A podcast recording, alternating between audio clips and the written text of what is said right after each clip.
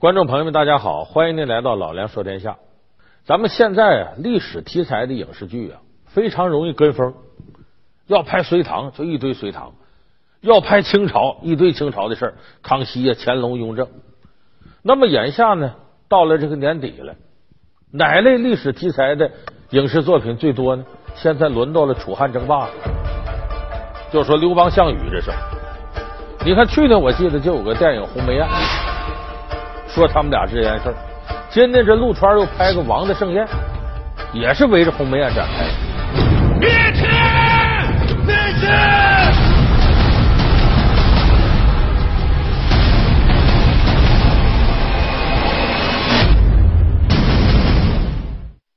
这不年底十二月二十八号开始，这个陈道明演的刘邦，何润东演的项羽，哎，《楚汉传奇》又上演了。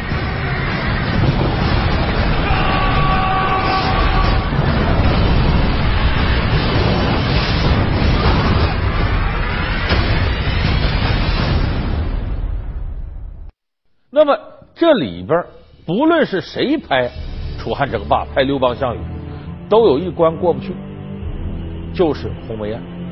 你不拍这鸿门宴，根本没法把楚汉相争这个历史画卷展开。这可以说是楚汉争霸的一个戏湖，也是一个发源地。正是由于项羽没有在绝对掌控局面的情况下，在鸿门宴上把刘邦杀了，所以才引发后来无穷无尽的这些祸患。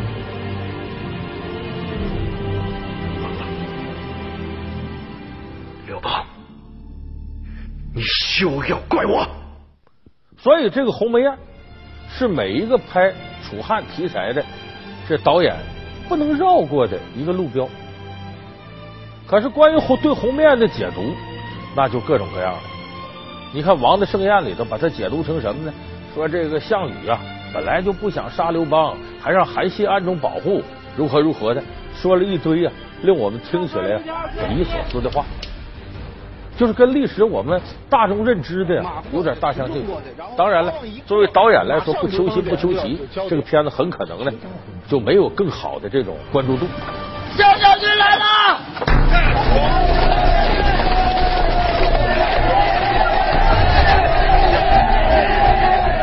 其实我们对鸿门宴的了解呢，更多是从这个司马迁的《史记》《项羽本纪》，哎，从这些方面去了解。那真实的鸿门宴呢？其实里面的内容啊，相对来说就和我们大家想象当中是差不多的。项羽是因为妇人之仁，觉得我呢，你说大将军，我这么威风的，谁能惹我？谁敢碰我？我绝对掌控局面。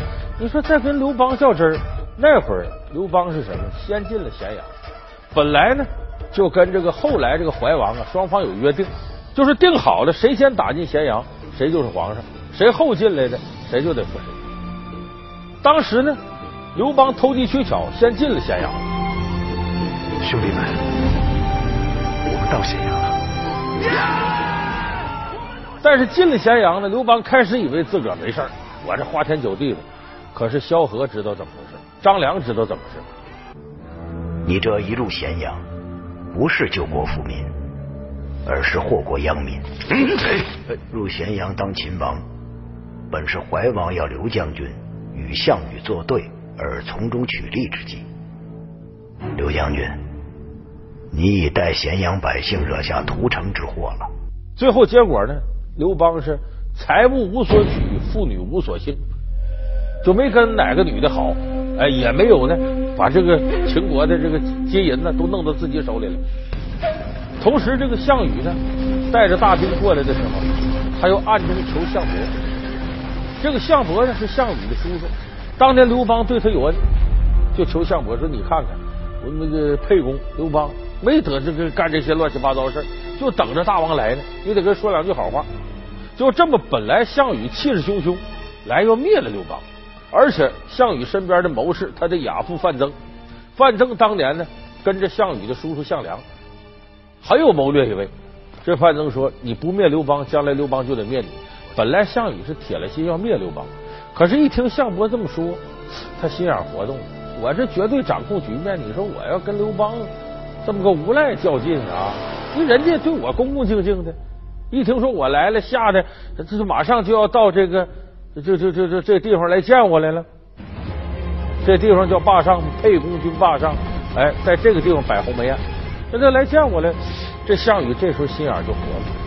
他本来跟范增约定的是呢，范增在席间一举玉佩，项羽一挥手，咔嚓，刘邦命就没了。可是呢，到刘邦来了，属下刘邦参见项王，恭恭敬敬说两句好话，溜须拍马。项羽就不想杀刘邦，觉得宰了刘邦自己没面子。因为我怎么哎呀，我你看人家也没干啥，我杀人家。要不说项羽是妇人之仁，这个人心不狠，地位不稳呐。他没有从斩草除根这角度跟刘邦俩人推杯换盏，喝的还挺热乎。范增一看这可不行，怎么办？赶紧把项庄叫过来。这是项羽的族弟，上去舞剑助兴，结果把这个刘邦宰了。这项庄上去就舞剑，眼看就要冲刘邦使劲要杀刘邦了。项伯站起来，俩人一人五步，俩人我跟你来，处处挡着沛公。这里头早就有事儿，这礼都送上去了，这所以就这么着，刘邦把这条命保下来了。这时候张良把刘邦叫出来，刘邦上厕所吗？喝多了上厕所。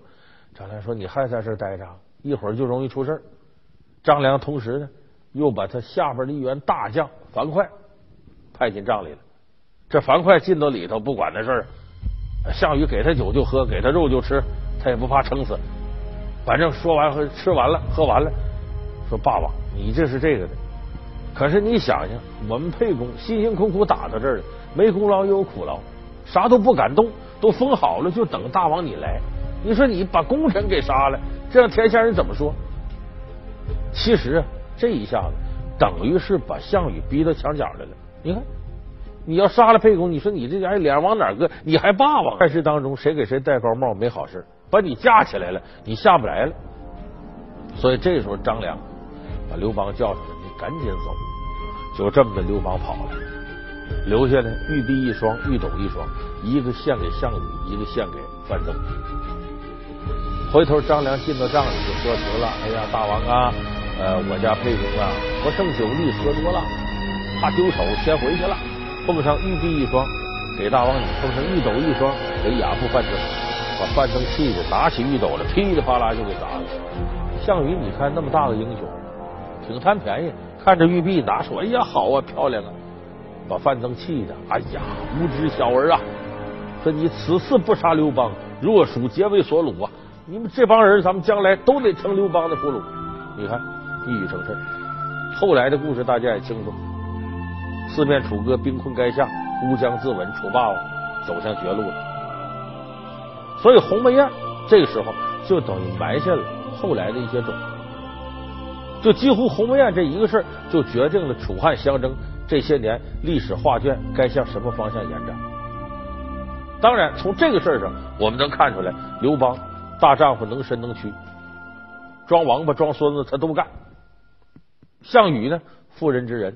小不忍则乱大谋，在重大问题上当机立断的能力不够，做不到心狠手辣，所以由此争雄天下、获得天下的机会，在他手里就白白流失了。那么，当然鸿门宴呢，只是楚汉相争一个引子。刘项之间争斗，最终其实是人和人的争斗。这个人和人的争斗，刚才我说了，刘邦是个无赖，心狠手辣，他也不在乎，能屈能伸。项羽就不行。那么这种性格体现在刘项之争的决定性因素是什么呢？还是人的因素。首先，第一个人的因素就是他怎么用下边的人。刘邦，你看着说好像这无赖也不讲信义什么，但是他对手底下人用人不疑，疑人不用，敢于放手，而且真舍得出，舍不得孩子套不住狼吗？你看他用这些人，咱们说萧何。那时候楚汉相争，荥阳大战打三年，要没有源源不断的后勤补保障和补充的话，刘邦根本打不了这些仗。当时全仗着萧何保障后勤。咱们说兵马未动，粮草先行，这个后勤太重要了。而且萧何呢是治理天下的能手，你看包括这个呃户籍啊、财政啊、税务啊这些事儿他都通。你再看张良，张良是个高水平的战略家，他能够站在一个战略角度看天下大势怎么弄。他虽然不具体打仗，张良才叫运筹帷幄之中，决胜千里之外。韩信那更不用说了，军事奇才。这个人唯一毛病，政治上太幼稚，总觉得我帮你刘邦了，我帮你你就赢，帮项羽项羽就赢。我这样当个齐王怎么了？我封王怎么了？他觉得是应该的。可他没想到呢，你封了王，势力这么大，你又军事上这么有能耐，会打仗，刘邦能放心吗？所以他在这上的政治幼稚，最后一步一步给他弄到死地下，最后被吕后在未央宫给诛杀了。但是韩信这个能力真好，你再像前面我们说这樊哙，义勇之夫，跟这个刘邦是连襟。啊，别的说谋略上谈不上，但是冲锋陷阵非常忠诚。送死这都不怕，所以你看刘邦下面这些人搭配的非常均衡，管后勤的，管战略的，具体打仗的，有战术的，呃，是冲锋陷阵的，你看他全有。就是他身边的这些人，真正做到了资源互补、优势搭配。这一点刘邦说的很清楚，说韩信点兵多多益善，他带兵越多越好，说这能耐肯定比刘邦大，刘邦都承认。带兵打仗，我不如韩信；运筹帷幄之中，决胜千里之外，我不如你张良。哎，你押运粮草，源源不断能补给上，我远不如你萧何。可是呢，我知道用你们三个人在这三个方面。所以说，这个有的时候，你现在看一个大公司，什么 CEO、老板什么，他不见得能干事，他会用人，他知道在哪个岗位上派谁去。而且我要用了你呢，我就不怀疑你。我要给你充分坦诚的东西，而且刘邦那个时候也不小气啊，有功我必赏。这一点项羽跟他比就差多了。项羽身边呢，本来也有高人，陆续的都能走。项羽不但容人，你看刘邦，他身边有个谋士叫利益基，益基俩字就是食品的食和其他的其，有人念利十七，那念白。利益基这个人叫高阳酒徒。说白了就是一个喝多了酒耍酒疯啊，见到女的走不动道这么一位。可是这个人呢，有些韬略，刘邦就能容忍他。我听你的，呃，给我出的主意，然后你生活上这些乱七八糟事我不管。项羽不行，项羽这个人他要看不上就死看不上。结果最后弄得身边的人呢，水至清则无鱼，人至察则无从，没人跟着他了。我们虽然是君臣。却情如手足。今日我八面被围，你们没有见我。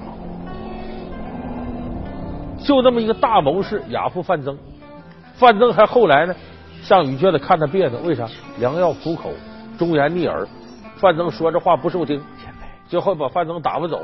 范增一来气，回家路上背后生个红疮，死了。项羽后来后悔了。就这么一个大谋士，他都没用好。这是当年他叔叔项梁死之前托付他，你管亚父，他仅次于你爸爸，你干爹。你看这项羽都没用好。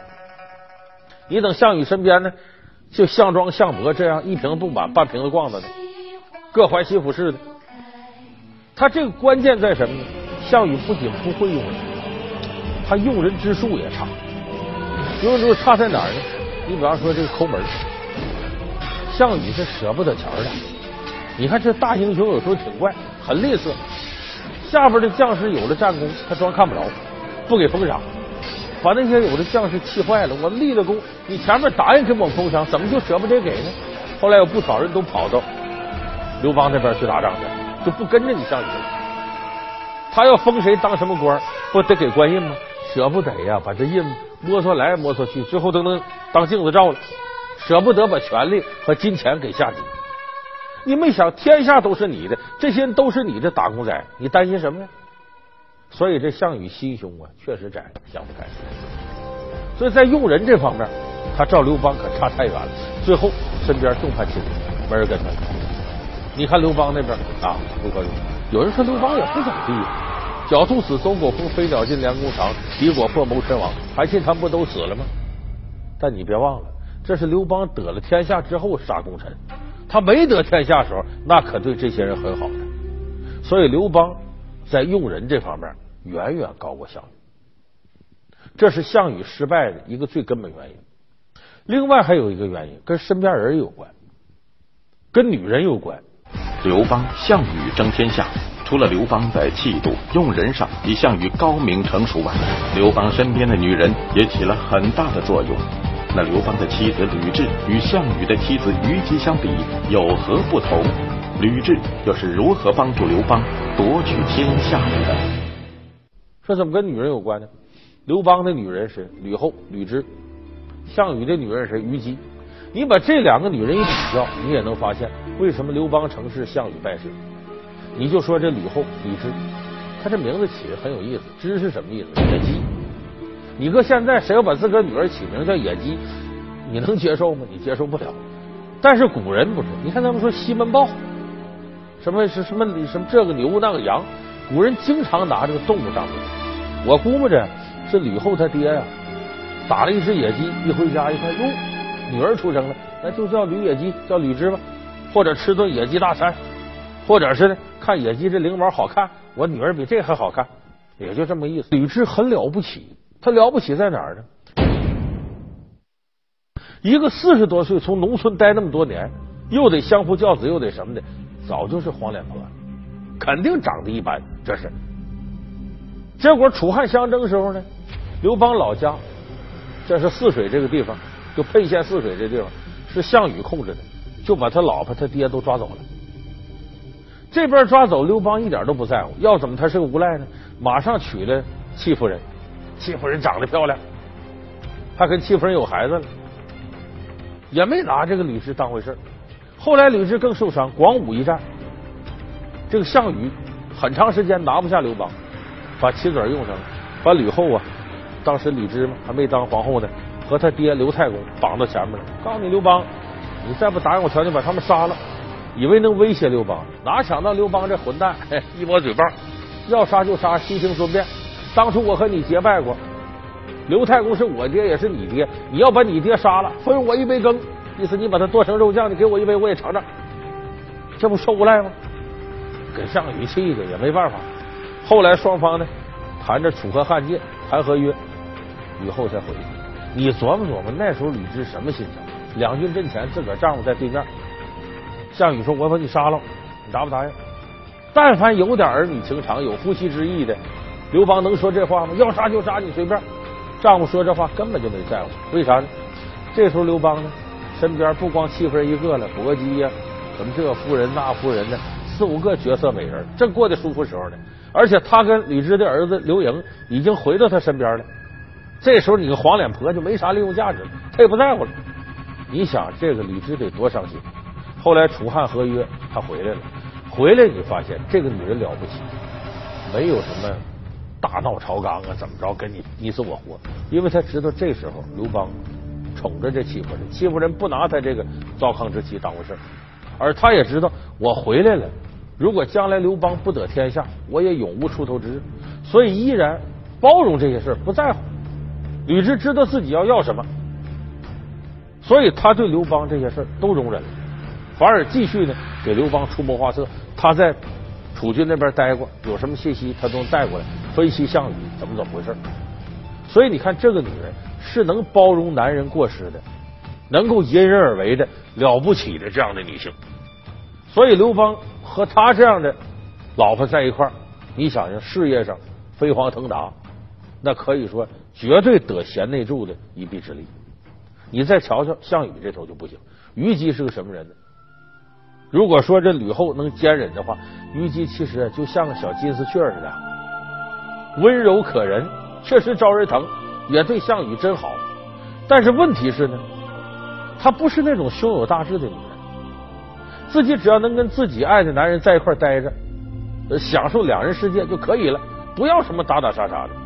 这是你自己个人情怀也罢，偏偏呢，他又太招人疼了，太招人爱了，直接把项羽给拖下水了，让项羽也呢堕入温柔乡当中，在营里找到这个，跟他俩人卿卿我我的，也不考虑外头一些大事了。所以这是虞姬，等于在一定程度来讲，对项羽，假如感情世界里他跟项羽非常好的话，那么在项羽的事业上，其实是一剂毒药。所以你从这角度来说。身边的女人在争霸天下这个层面，吕后远远要比虞姬要好。可以说，最后项羽有乌江自刎，虞姬都要负一定的责任。这个就好比呢，咱们现实当中啊，有的人的老婆很漂亮、很温柔，对丈夫也好，但是只要跟丈夫在一块待着就行，我啥日子我都能过，我跟你在一块就高兴。这样一来，时间一长啊，他的男人就可能没有斗志，事业上也没有那万丈雄心了，更没啥出息了。假如这个女人是个厉害角色，你跟我结婚了，我就看不得老爷们窝窝囊囊的，你给我出去挣钱，你得琢磨上进的事，在单位往上爬。可能在他督促之下，这个男人呢，他也不愿意让老婆天天磨叨。他老婆这种话也能激起他万丈雄心，很可能事业上他就蒸蒸日上。所以你从这点来看，如果要从男人的事业角度来说，毫无疑问后一种女人比前一种女人更管用。当然，咱们现代社会，你男人我也不想有什么野心，我就跟老婆好好过，那可能虞姬那样的更招人疼。所以你从这角度一分析，有人提出来这么一条，说如果呀，这个项羽要是跟吕雉是两口子，那很有可能，即使前面打的都是败仗都不要紧，最后到乌江这儿了，如果他俩是两口子，恐怕吕雉就得刺激项羽，怎么能轻易认输呢？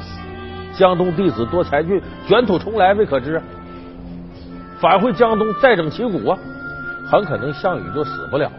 就哪怕前面都打败仗，这时候不死回江东重整旗鼓，八千子弟再回来跟你刘邦干一下子，谁得天下还不一定的。所以你要从对这两个女人的性格分析，再回头反观楚汉相争的话，你就会觉得刚才我们这种假设它是有一定道理的。好，感谢您收看这期老梁说天下，我们下期节目再见。